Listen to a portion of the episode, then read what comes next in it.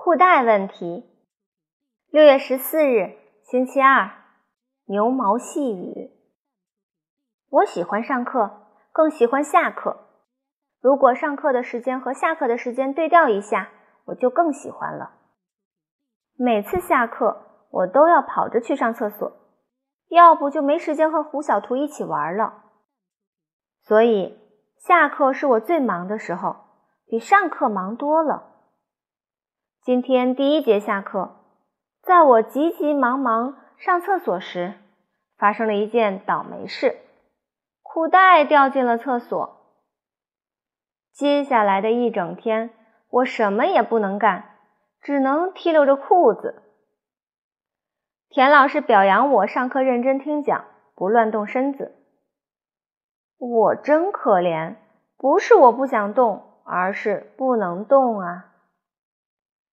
我不能折纸飞机，不能给胡小图传字条，不能揪香香果的小辫子。我双手要时刻提溜着裤子，要不它就会掉下来。再下课，我也只能慢吞吞地往厕所挪着步子。等我从厕所出来时，上课铃都响了。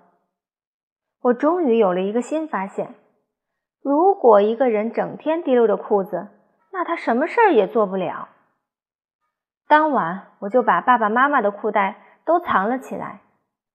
一想到他们明天会像我一样提溜着裤子，我睡觉都乐出声来，哈哈哈。